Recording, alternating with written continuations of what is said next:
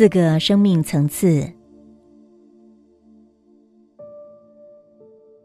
第三个层次是精彩的层次。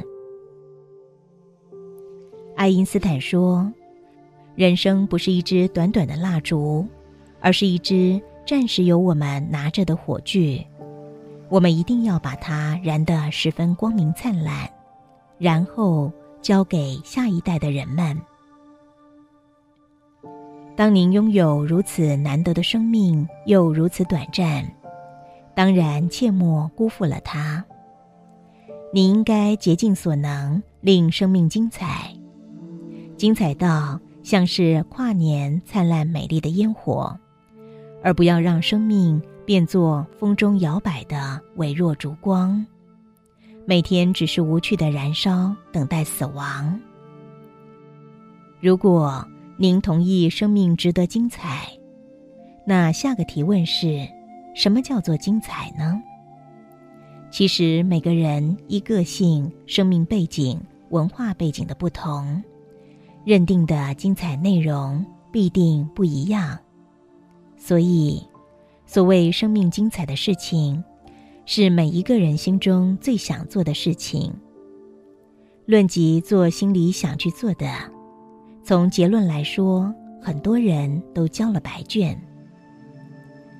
令生命精彩最基本的考验，就是您是否喜欢您的工作。想象工作占了你六成的生命，如果您不喜欢，如何能谈论生命精彩呢？有些人会辩解：“我不是不愿意做喜欢的工作。”但为了生活，不得不如此。真的如此吗？您真的为五斗米折腰吗？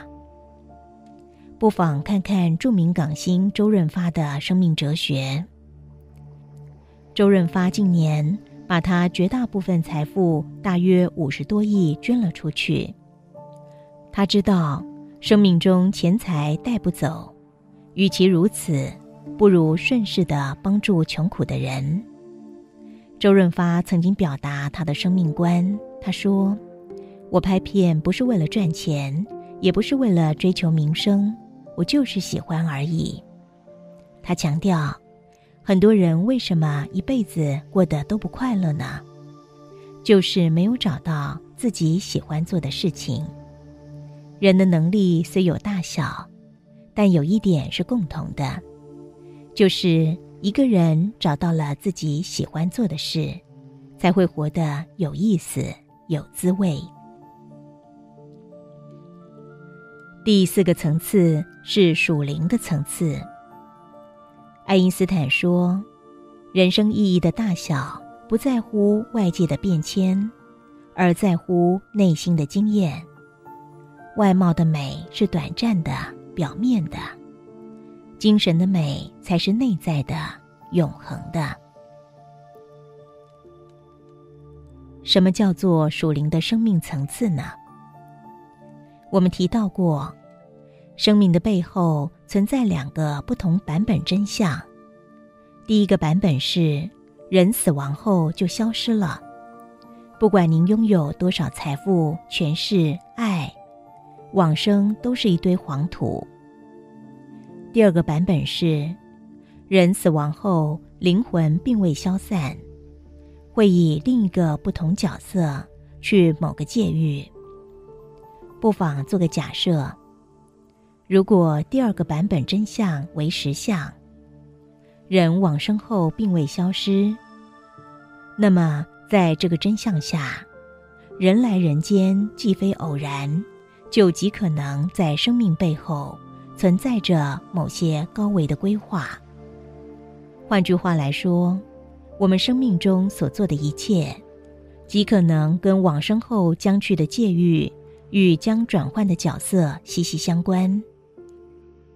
如果上述属实，生命所做的一切与往生后际遇息息相关，那理所当然的，我们应该设法理解生命真相。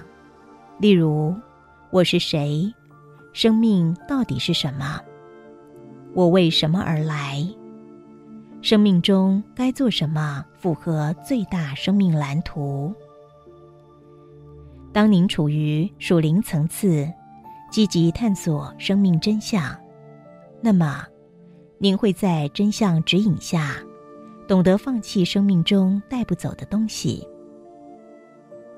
譬如财富、权力、地位、掌声、成就和享受等等，也懂得追求生命中可带走的东西。并创造本是生命最大的蓝图。活在属灵层次的人生，称为属灵人生。什么是生命中可带走的东西呢？依据我在回溯中收集的资料，它就是爱与慈悲。为什么爱与慈悲带得走呢？因为这个宇宙最源头的能量震动。就是爱跟慈悲。这里所谈到的爱，不是私欲的爱，而是无条件的利他爱。这个爱对外展现的行为，就是让这个社会变得美好。例如，莫扎特透过音乐让世界变得美好；梵谷透过艺术让人生变得多彩多姿。林肯解放黑奴，创造公平的世界；爱因斯坦透过科学创建，让人们更接近真理；修女特蕾莎将生命贡献给穷困病痛的人；达赖透过宗教提升人们的心灵。爱因斯坦曾经说过：“雄心壮志不会产生任何真正有价值的东西。”只有对于人类和对于客观事物的热爱与献身精神，才能产生真正有价值的东西。爱因斯坦讲这段话，必须建立在一个先决条件，就是他认定人往生后并没有消失。如果人往生后消失了，那他提示的内容并没有价值。从这个角度来看。爱因斯坦相信是有神论的。